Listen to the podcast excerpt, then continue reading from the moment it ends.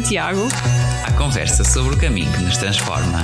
Com Joana Garcia e Ruben Souza. Na Rádio Jim e em podcast.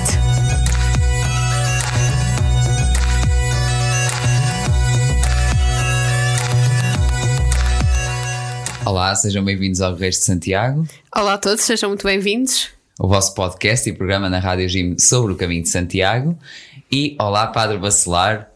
Olá. Viva! Obrigado aqui por ter aceito o convite, um convidado muito especial, porque teve uma experiência de, de caminho uh, muito recente, uh, longa, profunda, que aqui mesmo ao pé do, do estúdio da Rádio Gym, onde gravamos, aqui na, uh, que, na, na, verdade o caminho terminou na Maia e também Sim. agora é o, é o novo parque da Maia e, e antes desse, desta nova etapa, uh, e daí, daí este convite de estar aqui connosco, uh, fez o caminho durante 40 dias, uh, o caminho francês todo, e depois veio ainda até à Maia, e, e experiência também nos deixa cheios de curiosidade e, e, e, queremos falar aqui consigo e agradecemos, lá está, a disponibilidade para estar aqui consigo, connosco e, partilhar com os, com os ouvintes, que, que, pronto, vai ser certamente uma, uma experiência a partilhar.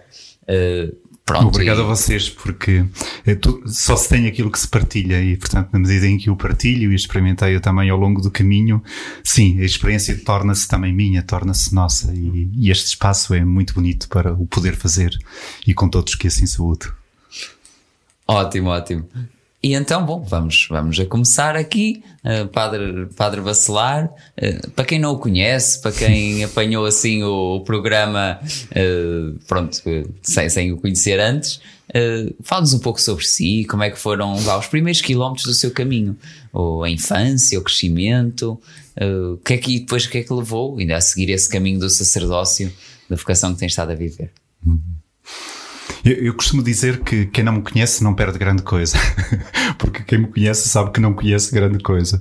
Enfim, sinto-me um filho de Deus e um, um pecador perdoado e, e, que tive também a graça de nascer numa família cristã, uma família normal, eh, tradicional, digamos.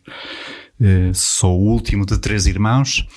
Uh, todas as minhas raízes estão em paredes de Cora, como haverá depois a ocasião de eu referir, mas cresci, cresci sempre aqui pelo Grande Porto, primeiro em Gaia, depois em Rio Tinto, e entrei cedo para o seminário, um seminário na altura, nos anos 70 ainda, bastante inovador também como abertura, que por isso não me traumatizou de maneira nenhuma, porque foi sempre um seminário muito aberto e aí fiz um percurso bonito, a tantos níveis também, Desde ao nível idade, da então? fé. Desde os 11 anos, hum. portanto, logo depois Sim, da escola elementar. E seguindo os passos de um meu, do meu irmão, que depois uh, acabou mais tarde por sair, e eu continuei, continuei, um, e como todos, e, e, desejo que também todos possam fazer essa experiência, vieram as crises da fé, de, das perguntas, e aí teve um encontro que, enfim, me ajudou muito nessa etapa e me marcou para o resto da vida, uh, e, e, que me fez também viver estes últimos anos fora, que foi um encontro com movimentos focolares, com uma espiritualidade hum. concreta, da unidade, com Chiara Lubick, Uh, e isso, não digo que me tenha feito encontrar com o sacerdócio, fez-me encontrar sobretudo com Deus, com o Evangelho, e não que não o tivesse encontrado antes. Mas deu-me uma nova luz, um novo impulso uh, que me fez continuar no seminário e perceber que nesse estar pronto a tudo, uh, aquilo que Deus me pedia, que até pela história anterior, daqueles anos que já tinha estado no seminário, não estava excluído de maneira nenhuma o sacerdócio. E, e, assim se foi confirmando esse caminho, até que depois, em 1986, fui ordenado padre. E, e depois a história continuou, normal, entre diversos trabalhos, eh, mas em boa parte dos anos em que sou padre, e são já desde 86 até agora 37 anos, 26 anos eh, despendidos na pastoral universitária, em boa parte também eh, partilhando esse tempo, quer primeiro com a Paróquia das Antas, quer com a Pastoral Juvenil, estes últimos anos de, em Itália, e agora aqui estou, em resumo, a minha vida. Muito bem, muito bem. E então, uh, numa das publicações, das suas publicações nas redes sociais, dizia que já lá vão cerca de 30 anos desde a sua primeira peregrinação. E aquilo que eu queria que nos explicasse era de que forma é que o caminho entrou para a sua vida e uh, quantas peregrinações já fez e de que forma que, que o acabou por transformar ao longo destas três décadas. Hum. Sim, eu, eu, acabei de referir agora uh, a experiência e o trabalho que fiz com a pastoral universitária, que iniciei em 89. E naqueles primeiros anos uh, fomos-nos perguntando, com a equipa que ano após ano constituíamos e que se ia renovando, fomos-nos perguntando, para além daqueles eventos que fazíamos, dos encontros nas faculdades, de, de atividades que se foram multiplicando logo naqueles primeiros anos, eh, sobre a necessidade de proporcionar à população universitária, e no caso mais aos estudantes, mas sem excluir também os docentes e investigadores com quem trabalhávamos, um, um percurso mais aprofundado, uma experiência de fé. Eh, excluímos por diversos motivos o verão e escolhemos a Páscoa. E na Páscoa pusemos à procura de, de formas, digamos, também inovadoras, pensando sobretudo na altura em muita em bastante população deslocada, penso nos estudantes, sobretudo das ilhas, em estudantes africanos. Hum, que experiência de Páscoa podíamos fazer, eh, sobretudo pensando naqueles que não tinham nenhum enraizamento paroquial e que trouxesse alguma novidade no modo de viver a Semana Santa? E é aí que surgiu o caminho, juntamente com TZ, eh, e juntamente com Lupiano, uma cidadela dos focolares em Itália. E passámos a fazer a chamada Páscoa com universitários durante a Semana Santa, de três em três anos repetíamos, digamos, o programa. O caminho surgiu aí e, e, foi uma experiência muito, muito, muito gratificante, porque com tudo aquilo que o caminho tem, como costumo dizer, parábola por excelência da vida, como no contexto semana, da Semana Santa, acho que nunca fez tanto sentido para mim. Houve outras circunstâncias em que fez muito sentido e todos os anos faz muito sentido o lava-pés do que ao fim de uma etapa de caminho ah. e podermos lavar os pés não só como gesto simbólico, mas também como realidade. Uh, e depois celebrávamos o trio Pascal juntos e essa experiência marcou-me, marcou muito e marcou muitos universitários. Ainda recentemente aqui na rua encontrei alguém que tinha feito o caminho numa dessas primeiras vezes. Depois, quando tive que assumir também a paróquia das Antas, nos primeiros anos propus, e aí houve um outro desenvolvimento. Aí o eh, caminho passou-se a fazer uh, anualmente, e com um desenvolvimento muito interessante que foi fazer uma experiência ecuménica no caminho, eh, hum. juntamente, Oi. sobretudo, com Isso os irmãos concreto? anglicanos da Igreja Lusitana. Ah. Hum. Aqui do Porto. Aqui no Porto, nas Antas e com os irmãos da Igreja Anglicana. Foi uma experiência, talvez, da experiência ecuménica mais profunda que fiz, porque é uma escola de vida, porque não só no caminho, mas na preparação, nas diversas equipas, as pessoas vão se conhecendo, vão criando laços, vão trabalhando juntas e, e, depois arrasamos juntos e estamos juntos e essa foi, eh, digamos, uma Sair um bocadinho da bolha que, hum. a que estamos habituados. Sim. Por isso, com os universitários fazia só 5, 6 dias o máximo e, e, sempre no caminho português, ora a parte espanhola, ora a parte portuguesa. Com a paróquia passamos a fazer uh, os últimos 120 quilómetros dos diversos caminhos. Uh, não sei quantificar agora quantas vezes o fiz e mesmo na paróquia nem sempre conseguia estar todos os dias, perdi a conta. Foram muitas vezes. E foram bastantes vezes estas partes finais. O caminho mais completo e mais seguido, esta foi a única vez, digamos, fazer 40 dias de caminho, nunca o tinha feito e se calhar nunca teria a possibilidade de o fazer. Ótimo. E então, indo agora para esta peregrinação que concluiu, foi. Nós estamos a gravar aqui pertinho, bem pertinho do Natal, foi mais ou menos há, há mês e meio que terminou. E, e foi antes de dar entrada na, na Paróquia da Maia, nesta nova etapa de, de, de como parco. E este número de 40 dias certamente não foi escolhido ao acaso, não é? Sim, não foi escolhido ao acaso, mas também não foi demasiado programado. Uma pessoa, quando parte para o caminho, deve partir com a disponibilidade a deixar-se surpreender e, portanto, fazer um programa muito rígido não só por vezes não é possível, como também pode não nos fazer muito bem, digamos, porque partimos, partimos prontos também para o imprevisto, para as dificuldades, para a média de quilómetros que pode não corresponder exatamente igual.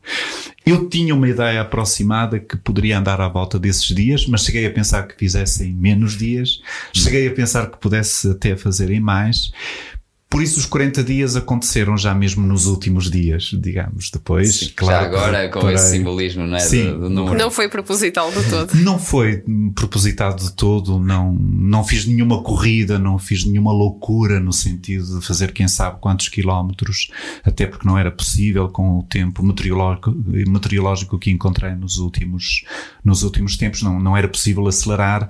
Por isso foi, digamos, uma, mais uma carícia do Eterno Pai e para mais o quadragésimo dia já não foi o da chegada ao Porto, foi do Porto até à Maia Sim. e achei isso também ainda mais simbólico. Ok, mas lá está, porquê? Porquê preparar assim a entrada para uma nova paróquia? Eu, eu diria que foi não só preparar esta minha a nova etapa de serviço numa paróquia, mas foi também concluir um ciclo. Eu vivi estes nove anos em Itália com uma responsabilidade a nível internacional, mundial, tão, tão fascinante quanto também hum, tão fascinante quanto também exigente e diria sobretudo também nos últimos anos, exigente do ponto de vista de trabalho, de volume de trabalho, mas também de grandes desafios que todos vivemos na Igreja e na humanidade e por isso também concretamente no movimentos focolares, ao serviço dos padres, padres e diáconos diocesanos focolarinos em todo o mundo, o que me fez estar, hum, estar nos quatro continentes, exceto a Austrália, Foi um Oceania. período que teve em Roma, mas também teve. Teve em Roma, Foi, mas foi visitando outros lugares. portanto, fui. ao serviço da congregação, não é? Não, não do se- movimento, Sim, movimento. não, não congregação. Eh, não propriamente visitando, eu tentava que não fossem só visitas. Aliás, nas últimas viagens dizia não conseguir ir para visitar, mas para estar. Como nem sempre é possível estar um tempo prolongado, eh, ousei criar um, um verbo que era visitar. Uau. Ou seja, entre a visita e o estar. Foi isso que, por exemplo, no último mês de julho me fez estar quase todo o mês no Paquistão, com grandes desafios, ou abril, maio, em cinco, seis países da América do Sul, e pronto, poderia falar eh, sobretudo de muitas periferias, do, do delta do Mianmar eh, ao interior da Síria e do Líbano, ao interior do Burkina Faso, aos Andes peruanos e ao, ao Vietnã, para dar só alguns Conhece exemplos. quase todas as facetas da igreja. da- Um bocadinho. E, e tinha necessidade de um bocadinho sintetizar, de fazer a síntese, de rezar, de rezar por toda a gente que encontrei, de agradecer, de pedir, de entregar, de confiar, de fazer uma espécie de retiro. Isso por um lado. E por outro lado, e isso correspondeu de facto ao caminho, eh, fazendo assim preparar-me também para esta missão, vir despojado. Eh, raramente falo, digamos, destas experiências porque agora o meu mundo é maia. Não, não rejeito nada do que vivi, mas não quero que isso seja um peso, digamos, que eu não quero vir vazio. Isto é, não quero vir cheio de nada, por mais rica que tenha sido Sim, a experiência. E estes al- 40 dias serviram muito para Alguns isso. dos nossos ouvintes que sejam aí dos seus paroquianos também têm curiosidade Ah, de sim, ouvir sim. essas Não, histórias. não, portanto- não, não nego, só não quero, quero sobretudo ser um espaço de acolhimento daquilo que aqui se vive, que cada pessoa vive e por isso não quero estar a tomar a iniciativa de contar sei lá quantas histórias, mas, mas estou disponível para isso, é claro que estou disponível para isso, mas sentia que deveria fazer este tempo com que o bispo, o nosso bispo Dom Manuel eh, Linda concordou plenamente que eu, e por isso também o tempo de alguma espera que a paróquia da Maia também essa percebeu dever fazer, que devia fazer este tempo de preparação interior. Posso dizer, sem desprezo nenhum pelos outros retiros que fiz na minha vida, mas que foi o melhor, não só o maior, mas o melhor retiro da minha vida. Porque um retiro em caminho, com, com pessoas no meio da natureza, com um sentido, com uma extraordinária síntese com muito tempo de oração e de meditação, mas também de muitos e profundos encontros com tantos irmãos e irmãs de caminho. Escreveu que a sua peregrinação seguiu pelo princípio da solidariedade e comunhão com o povo. Um, o que é que isso significa na prática, nomeadamente no que diz respeito ao alojamento? Bem, eu penso que nunca deixei de viver com o povo, mas o povo com que vivi nestes últimos nove anos hum, era um povo um bocadinho particular. Vivi numa comunidade com outros padres, num centro internacional com gente, penso de 70 ou 80 países, em diversas comunidades, claro, e muitas pequenas comunidades de diversas vocações, mas sobretudo consagrados, mas não exclusivamente, e isto é também o povo. Mas é um povo com uma função, ainda que de forma rotativa, conforme também a Igreja o pede e o sugere, eh, com uma função também de, de coordenação, de serviço, de, eh, de serviço de coordenação eh, às diversas realidades de movimento que está muito espalhado em todo o mundo.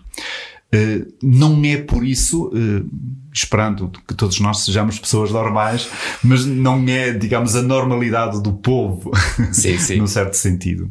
E por isso eh, pensava que este caminho pudesse ser o de um certo regresso, entre aspas, porque acho que nunca me ausentei, de um certo regresso ao povo que caminha, ao povo de Deus e ao povo que caminha com fé ou menos fé, eh, cristãos ou não, porque também os encontrei, crentes ou não, porque também os encontrei no caminho, jovens e idosos, encontrei muita gente reformada eh, que faz o caminho de todo tipo e, e por isso foi, foi, digamos, muito normal e também muito fascinante este caminhar com o povo. Nunca escondi a minha condição de padre, mas também senti nunca a dever ostentar, nem, eh, há coisas curiosas nesse sentido, porque no caminho vai-se encontrando e conhecendo pessoas, até porque quando passamos a cruzar-nos diversas vezes, ou a ultrapassar, ou a ser ultrapassados, ou a coincidir nos mesmos alojamentos, acaba por se criar um relacionamento.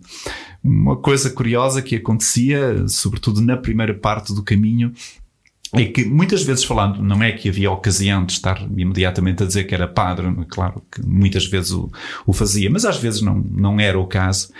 E, e, depois, quando as pessoas iam à missa do peregrino e me viam a concelebrar, era uma grande surpresa e então continuava-se o diálogo também a esse nível no dia seguinte, porque uh, afinal aquele companheiro de viagem Sim. era também um irmão, era é um padre, mas era também. Uau. E isso foi muito bonito, muito bonito com, com, com muita gente.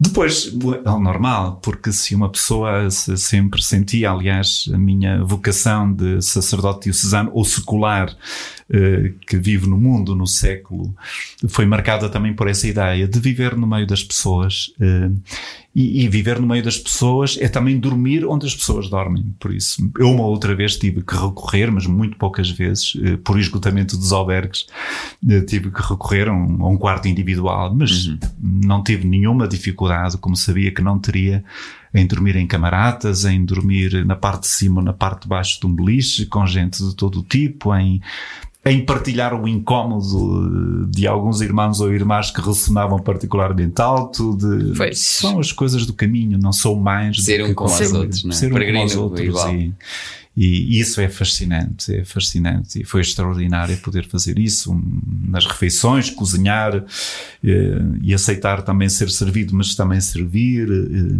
tudo, tudo aquilo que se faz no caminho. E também aceitou levar com chuva, não é? Porque fez o caminho agora em, em outubro, novembro, uh, uma época assim que foi muito chuvosa aqui para o norte, acho especialmente novembro, não é?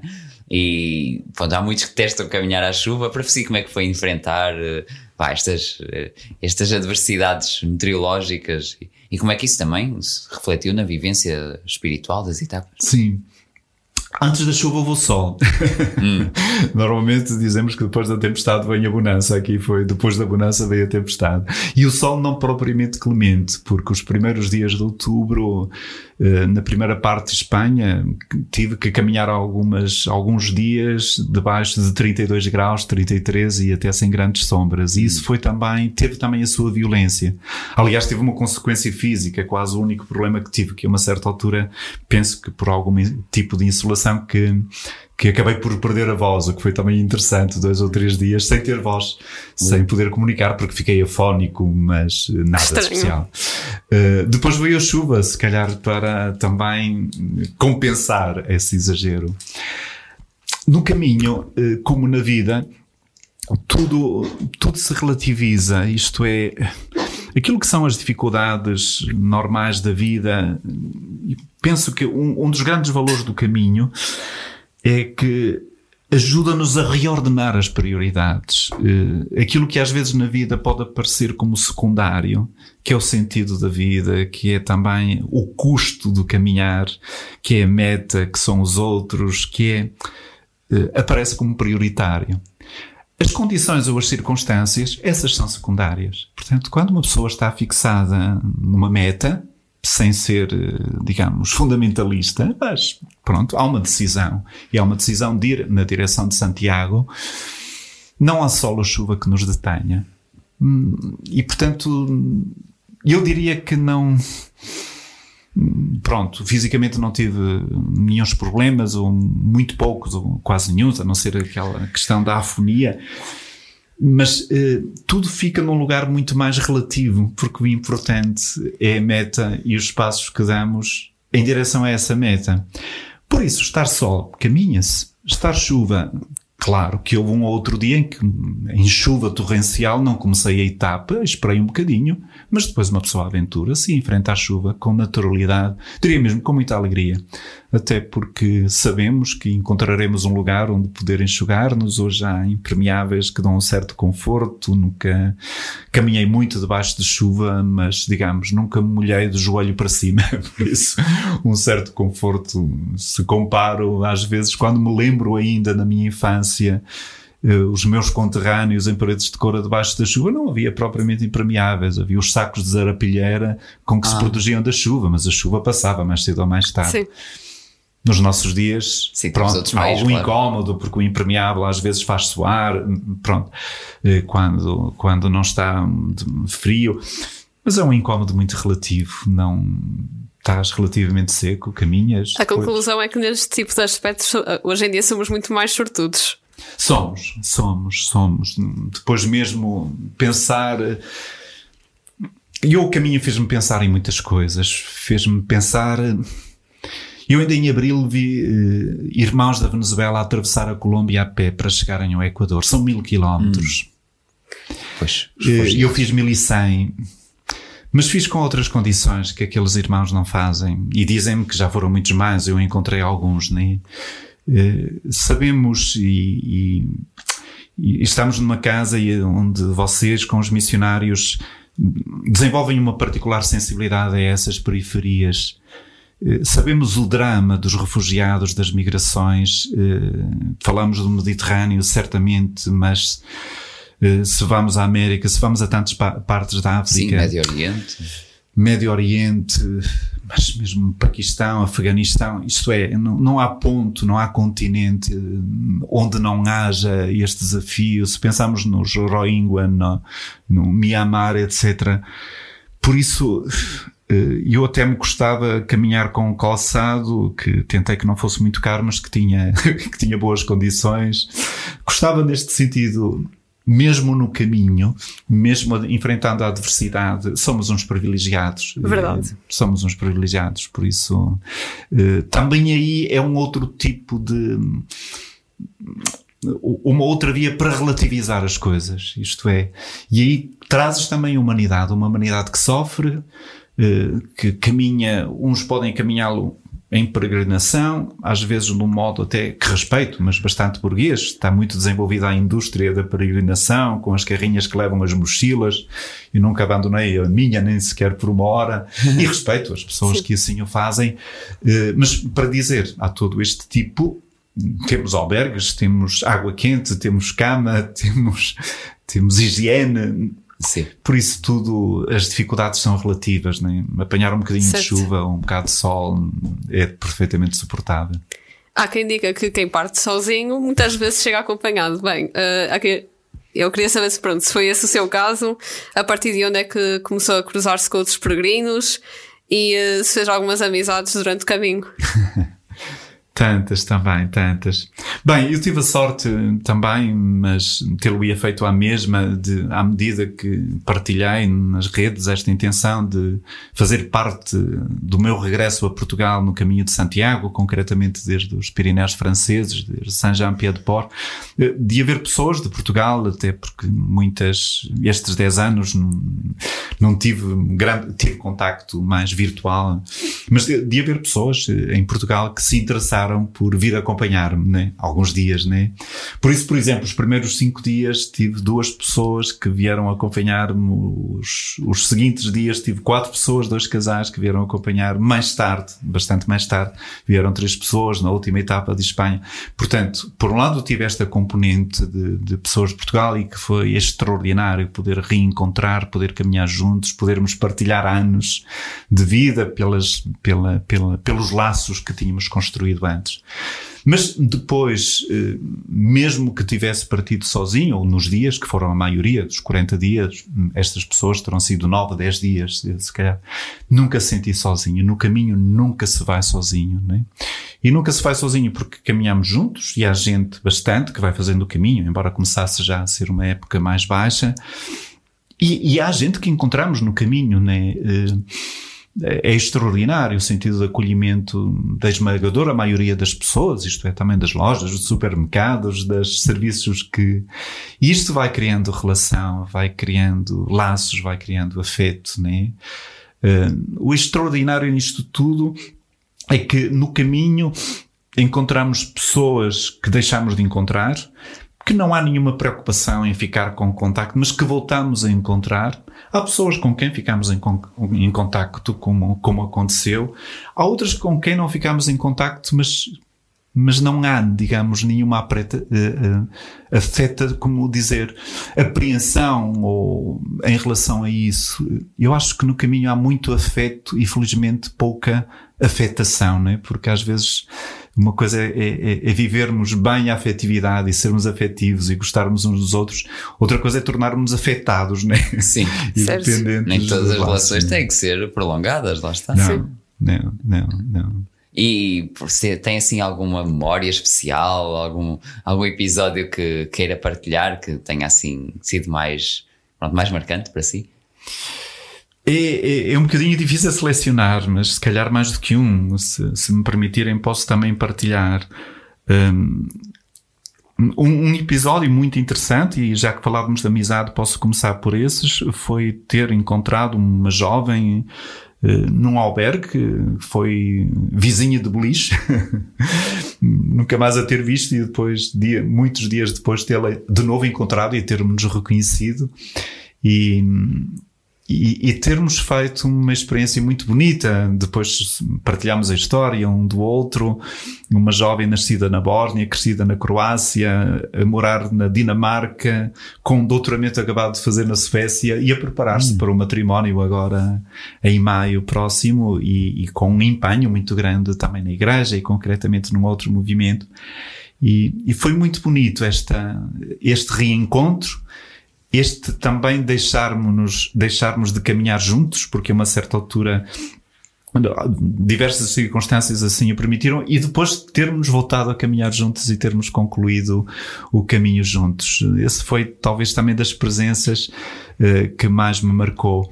Uh, mas depois também as surpresas, uh, dizer que uma das pessoas que tinha iniciado o caminho comigo nos Pirineus fez uma surpresa de inimaginável para mim de no meio da chuva vir ter comigo, ter conseguido saber por onde mais ou menos andava Ui. e vir ter comigo de surpresa, de surpresa total, vir ter comigo a última etapa entre penúltima etapa entre Labrujo e o Porto, sempre debaixo ah. de chuva. Ou de ter encontrado, por exemplo, albergues, eh, recordo-me de um, e já em Portugal, onde uma pessoa escolhe os albergues, enfim, às vezes pela proximidade do caminho, pelo preço, até porque, enfim, convém por um estilo de vida sóbrio que tente levar, uh, estar dentro, enfim, de, de, um certo teto, né? Uhum. E ter encontrado um albergue muito bom, se calhar o melhor albergue onde dormi, onde estive, e, e a pessoa que me acolheu estar numa situação de muita dor eh, pela morte relativamente recente de um filho, pela doença gravíssima do marido e, e ter-me acolhido de uma forma que, que me faz ainda estremecer porque por aquilo que posso ter representado para ela, tê-la simplesmente escutado hum. e, e ela por fim ter insistido, mas com muita insistência que que aquela dormida me oferecia. Ah, talvez sim. o albergue melhor onde fiquei. Talvez não, foi de certeza o albergue melhor. Sim, às vezes é fiquei. é tanta necessidade de escuta, não é? Histórias destas uh, repetiram-se em diversas edições e, e é de facto, pronto, não é que revisitei, sobretudo agora nestas semanas aqui na Maia, não, não vivo já dessas memórias, mas enfim, elas estão um bocadinho registadas. Um dia talvez volte a elas e outras ainda as possa trazer fora. Existe uma grande quantidade de pessoas que até quer fazer o caminho, mas depois ainda fica ali um bocadinho à espera das outras pessoas e, uh, de certo modo, acaba por arrastar sempre muitas coisas. Que conselhos é que daria a alguém que não tem coragem de sair da, da sua zona de conforto, mesmo que isso até implicasse estar sozinho? Bem, um primeiro conselho que eu daria, isto não só do ponto de vista físico, mas mental, se quisermos também psíquico e espiritual, é que caminhem, andem a pé. Hum, no dia a dia, pois. No dia a dia. E, e a diversos níveis. Primeiro porque as pessoas admiram-se. Eu, enfim, não, não, não, sinto propriamente idoso, mas tenho a idade que tenho, já, já ultrapassei os 60 anos, ou estou na casa dos uhum. 60, e, e às vezes há uma outra pessoa que se admira como é que aguentei caminhar 1100 km, 40 dias. É muito simples. Eu caminho todos os dias e há muitos anos. Eu em Exato. setembro, em Itália, antes de iniciar o caminho, fiz uma média, agora com estas aplicações de telemóvel é possível, fiz uma média de 15 km diários. Por isso, passar de 15 km é para 30 Sim não é, digamos. Para si não há grande diferença. Não há grande diferença, não é? Claro que há mais. É melhor que muitos ginásios. É melhor é que muitos ginásios. E não é que tinha tempo, nem agora tenho, não é que tinha tempo para dizer vou fazer uma caminhada, mas as necessidades que tinha no dia a dia de me deslocar, eh, nos diversos centros, casas onde me devia deslocar, fazia sempre a pé. Como agora na Maia, tenho passe, faço o mais possível a pé e estou a fazer ainda uma média de 10 km por dia. Né? Essa é, não, não é só uma preparação física, mas é uma preparação mental. O habituarmos ao silêncio que, que, de que usufruímos no caminho, mesmo se aqui, enfim, no meio da cidade o silêncio é mais relativo, mas aquele silêncio Sim. interior o descobrirmos a possibilidade de rezar, de meditar, de ouvir coisas. Hoje temos estas coisas fantásticas uh, do, dos telemóveis, é daquilo que podemos ouvir, uh, como os vossos podcasts. Uhum. Não, vocês não pagaram para fazer publicidade, mas também esses podem ouvir a caminhar. Eu teria muita mais dificuldade em ouvir essas coisas. Eu, eu não tenho caminho suficiente para ouvir tudo aquilo que gostaria de ouvir, né? E isto habilita-nos para o caminho. Isto é, se uma pessoa faz, cria esta sede e esta necessidade física, espiritual e psíquica de caminhar todos os dias, uh, enfim, é um bocadinho, perdão a minha comparação, a relação entre o cotidiano e o retiro. O retiro nasce também de uma necessidade do cotidiano. O caminho nasce também de uma necessidade do cotidiano. E não podemos estar todo, toda a vida a fazer retiro, nem toda a vida a fazer caminho, mas podemos exprimir a vida como caminho num caminho que fazemos. E, portanto, a melhor preparação seria essa. E penso que os ouvintes, se experimentarem, começar a caminhar mais. Depois há aqui também um sentido ecológico, de, de sobriedade. Sim. De contacto com as pessoas. Eu digo, o, carro, às raízes, no fundo, o carro é uma cabina de isolamento. Hum. Uh, quero estar no meio do povo e poder passar e cumprimentar. Uh, e isto habilita-nos para o caminho. E, portanto, o fazer o caminho aí será muito mais fácil, desbloquear esses medos. Uh, depois mesmo a escolha do essencial. Eu sugeriria às pessoas que fazem o caminho que não levem carros de apoio, que levem a própria mochila, porque o caminho começa na preparação da mochila. E no despojamento, não é? No então? despojamento, no essencial. Não é preciso um monte de roupa para o caminho. Basta uma muda e lava-se dois em dois ou três em três dias. Portanto, todas estas coisas que nos fazem viver no essencial. E aconselho vivamente, aconselho vivamente porque é uma experiência muito enriquecedora. Bom, e depois lá está, chegou a Santiago, não é? Esse momento tão, tão marcante, mas não acabou aí. Porque depois seguiu o caminho até ao Porto e depois uh, até veio até à Maia, não é? Mas fez ali um desvio para passar pela, pela terra, Paredes de Couro, onde cresceu. E isso, que significado é que teve? O que é que, o que, é que como é que foi o, o reencontro, digamos assim? Sim, eh, antes de mais eh, é interessante notar que é claro que chegar a Santiago, a Santiago estive tantas vezes, se calhar não tenho o impacto que alguém que chega pela primeira vez a Santiago e chega a pé pode ter, mas Uh, foi um dia terrível de chuva mesmo, de muita chuva mesmo em Santiago. Foi certamente uma alegria e participar na missa do peregrino, ficar aí uma tarde, uma noite, uma manhã que, que ainda fiquei. mas também aí, isto é, a meta do caminho, do caminho de Santiago, eu poderia dizer que não é propriamente só Santiago. A meta do caminho é o próprio caminho. E por isso continuar o caminho de Santiago eh, foi lógico, já o tinha pensado, e unir à terra da minha nascença, de nascença, de raízes, onde passei em criança todas as férias de verão, onde me sentia sempre ligado, eh, onde estão sepultados os meus pais, eh, e isso de facto foi a primeira. Sim, que também é muito próxima do sim, caminho, não é? Sim, o primeiro momento que. E depois sentir que o caminho não tem desvios, digamos. o caminho é por onde, eh, por onde vou. O meu caminho passa em Paredes de Cora, o caminho, a via central passa em Paredes de Cora, não propriamente na freguesia onde nasci foi muito bom visitar, eh, visitar antes de mais as minhas raízes e, e, o, e o local onde estão sepultados os meus pais. Sim, não pude encontrar tanta gente, até também pelo tempo meteorológico e pelo meu tempo escasso. Uh, mas visitar uh, o sítio onde, onde havia a casa que agora já não existe, onde nasci, é uma espécie, eu posso dizer que este é o retiro da minha vida, digamos. Eu dificilmente voltarei a ter 40 dias para fazer uma peregrinação e para inserir uh, isso aí. Mas é um agradecer as raízes aí quando, quando voltas ao teu nascimento, há mais de 60 anos, dizia, voltas também uma história que Deus faz contigo e digo muitas vezes, apesar de mim, mas que faz comigo e, e onde devo tudo, devo tudo às minhas raízes, aos meus pais e, e depois à história que veio. O, o mais interessante aí foi e já agora duas outras situações, não sei se picarescas, mas muito interessantes e que têm muito a ver também comigo. Eu tenho uma grande gratidão destas raízes courenses ou minhotas, hum. pelo tipo de relação que existia e que ainda existe entre as pessoas, pela proximidade. Era um conselho onde toda a gente se conhecia, onde a feira quinzenal, mais do que a feira, era eu diria, era a rede da altura, porque as pessoas todas se conheciam. A rede social. A rede social, onde se faziam era necessário, lembro-me com a minha mãe, naquelas eh, curtos períodos que estava aí, se ia à feira, era preciso calcular duas horas para fazer 200 metros. E, e, isto ainda continua a acontecer, e isso é uma coisa muito bonita. A uma certa altura, descendo por aquela que José Saramago definiu como a estrada mais bonita de Portugal, a estrada de Paredes de Cora pela, para Ponte Lima pela Travanca, percebi que um carro afrouxava e pensava que era o cuidado para não me molhar pela água que havia na estrada e era para me saudar. era uma mãe eh, que eu não conhecia, mas eh, cuja filha sabia ela sabia, a mãe, que eu conhecia a filha e que me conhecia, e foi uma conversa interessantíssima com esta mãe.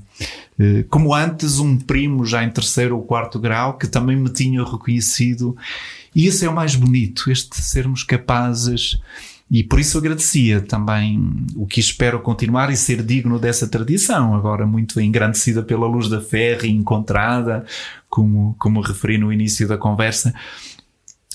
Essa capacidade de nos determos diante do, do outro, de, de não fazermos a figura do sacerdote na história do bom samaritano. Eu não estava ah, necessitado, nem estava caído num balado, mas esta proximidade, este fazermos-nos próximos mesmo, isso marcou-me muito nessa descida de paredes de cor até ao Porto.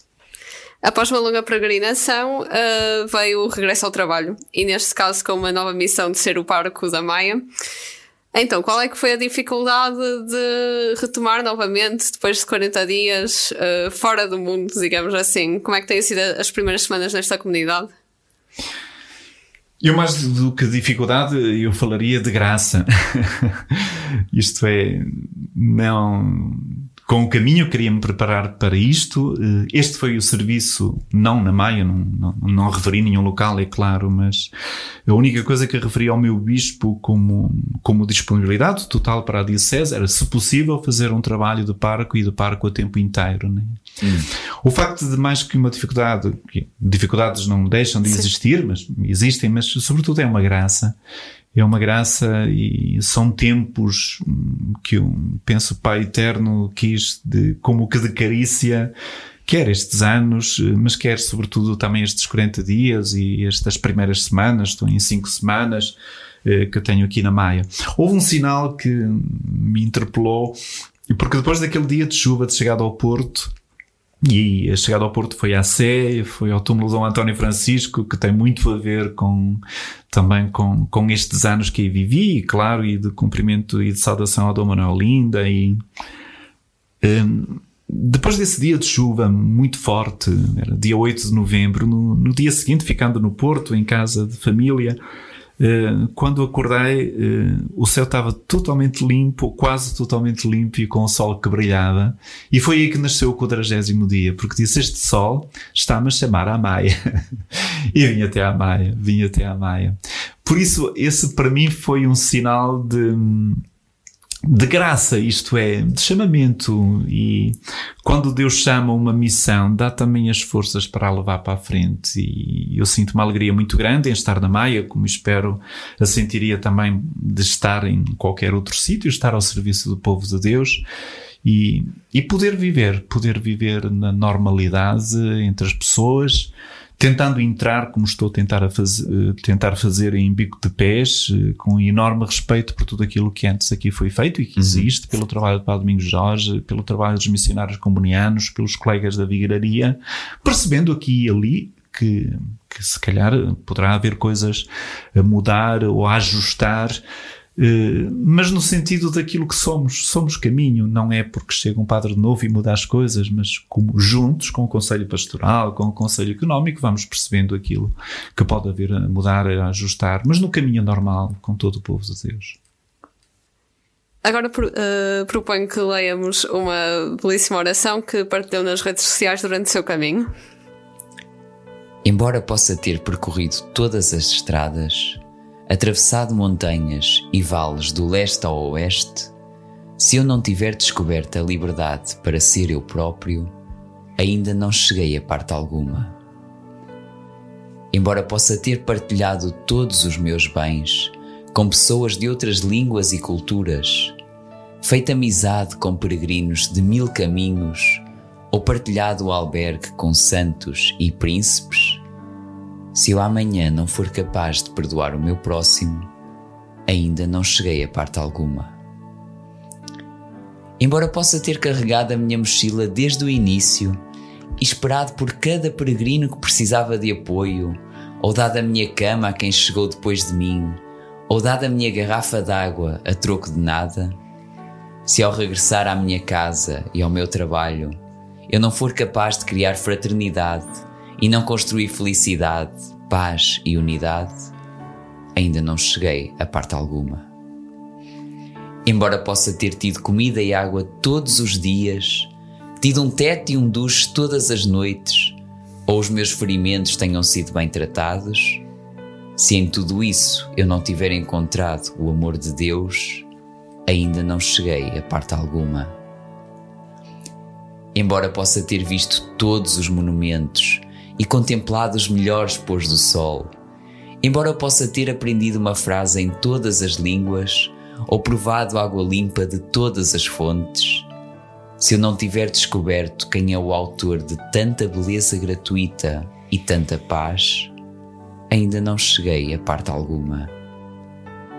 Se a partir de hoje eu não continuar a percorrer o teu caminho, vivendo de acordo com o que aprendi, se a partir de hoje eu não vir em cada pessoa, amiga ou inimiga, um companheiro de caminho, se a partir de hoje eu não conseguir reconhecer Deus, o Deus de Jesus de Nazaré, como o único Deus da minha vida, ainda não cheguei a parte alguma. Porque é que esta fé no, no, Deus de Jesus de Nazaré é o verdadeiro caminho e a grande meta da peregrinação da nossa vida? Deixem-me, antes de mais, agradecer a leitura desta belíssima oração que encontrei no Sebreiro. uh, já na Galiza e que não é minha, é do Frei Dino, um, um franciscano que significativamente a, a comunidade franciscana põe aí, uh, quer em espanhol, quer em inglês e, e parabéns também pela tradução que fizeram. Um, eu, eu, diria que tudo aquilo que partilhei antes seria uma abóboda por concluir uh, sem esta oração. Isto é, poderia contar tantas mais histórias, poderia, uh, sim, partilhar tantas mais coisas do que aquelas que partilhei, mas com aquelas que partilhei nada teria sentido, uh, com o sentido que é esta oração e este inspirada, como, como percebemos certamente no hino à caridade, no hino ao amor, de, de São Paulo na carta aos Coríntios, dá. Né? Esta é a chave de tudo. Esta é a chave de tudo. E assim, para ir, para ir à tua pergunta, Joana, sim, porque é que esta fé no Deus de Jesus de Nazaré, repito, é o verdadeiro caminho e a grande meta da peregrinação da nossa vida? Eu diria porque Jesus de Nazaré, sim, é o caminho, mas é o caminhante. Eh, não é só aquele que nos indica um caminho, é aquele que faz esse caminho conosco. E quando descobrimos Jesus como caminhante, que nos ensina o caminho, que nos dá a possibilidade de percorrermos esse caminho, eh, não podemos ficar indiferentes. E, e então a fé é uma paixão. Uma paixão balbuciada, porque vem também as dúvidas, vêm as perguntas, vêm as dificuldades, vem a perturbação neste tempo de advento em que gravamos esta conversa ainda. Uh, ouvimos, como hoje voltaremos, Maria perturbada, aquelas palavras, mas a fé é tudo isso, é caminho, né? E, e, é caminho com o caminhante que nos ensinou o caminho. E por isso o Papa recentemente dizia que eh, falando à Curia Romana, a, a, distinção não está entre progressistas e, e, conservadores na Igreja, mas está entre apaixonados e indiferentes. Hum. E um cristão não Sim. pode ser um indiferente, não, é? não pode ser um anémico, em sentido espiritual, claro. É, é um apaixonado. E quando descobrimos este companheiro de viagem, em cada um de nós, mas entre nós, eh, quando, como comunidade, somos capazes de reconhecer que ele caminha connosco. Uh, sim, a fé pode mover tanto, move montanhas, mas move-nos a nós mesmos, que às vezes somos um bocado montanhas, mas lança-nos para o caminho e para a vida como um caminho. Que bom. Bom, a conversa já vai assim eh, longa e avançamos para, para a nossa última pergunta habitual, ah. que é, para si, o que é ser um guerreiro de Santiago? Eu diria que é ser simplesmente um caminhante. E um caminhante que nunca. Pronto, um caminhante que persiste, que, que acredita na meta, que acredita no caminho que é ele, que acredita que o caminho se faz com os outros, que acredita na beleza da criação, a que o caminho nos restitui e por isso que nos educa para, para, para o essencial, para, para a perseverança, para a resiliência, uh, para aquela convicção de que, por maior que seja a dor, o amor é maior. Que por maior que seja a desgraça minha, a graça de Deus é maior. e por isso, guerreiros, sim, como caminhantes, uh, com serenidade, mas com fé, com persistência, uns com os outros e pelos outros, em direção a uma meta que um dia nos reunirá a todos. Chegamos ao fim deste episódio, esperemos imenso que, te, que tenham gostado. Muito obrigado Sim. pela sua partilha. Obrigado a vocês, obrigado e continuem guerreiros e caminhantes e continuamos juntos, ou como se diz em Angola, estamos juntos. Muito bem, votos de, de muito sucesso aqui, uh, todas as graças de Deus para, para esta nova uh, paróquia que assume como parco, depois de tantos anos uh, em que a sua missão foi outra, não é? Hum. E, e também aqui para também com todo o povo que o acompanha, que aqui da Maia, que, que, que seja bem acolhido e, e, que todos caminhem em conjunto, não é? Uh, como comunidade. Lá está. O, o caminho também que se faz do dia a dia, não é? Como, como tanto nos disse. Ah, isso estou a ser muito bem acolhido. Devo ao povo da Maia e àqueles que porventura ouvirão também esta entrevista uh, uma grande gratidão por estes tempos, né? Depois caminhamos juntos o sucesso é relativo, o nosso trabalho é de sementeira. Uma das coisas que me dá muita alegria nestes, nestas semanas é encontrar os frutos de sementes lançadas há 30, há 20 anos, sobretudo no âmbito da pastoral universitária.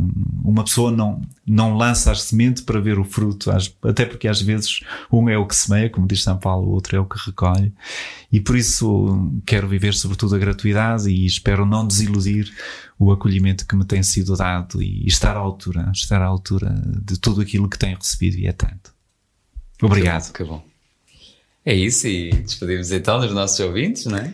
E já sabem, não se esqueçam de nos seguir nas nossas redes sociais, tanto Facebook quanto Instagram, vamos sempre publicando algumas coisas. Exato, sigam também a Rádio Gym, todo o trabalho do, do aqui uh, com os jovens, com, com a comunidade, aqui na rádio, todos os programas, e, e lá está. Uh, aqui com gratidão, no fim deste episódio, esta extraordinária partilha, despedimos-nos. Uh, portanto, a todos os que nos estão a ouvir, a gente volta em breve para mais uma partilha. Até lá, uh, um bom caminho para todos e bom Natal, bom Ano Novo, boas festas.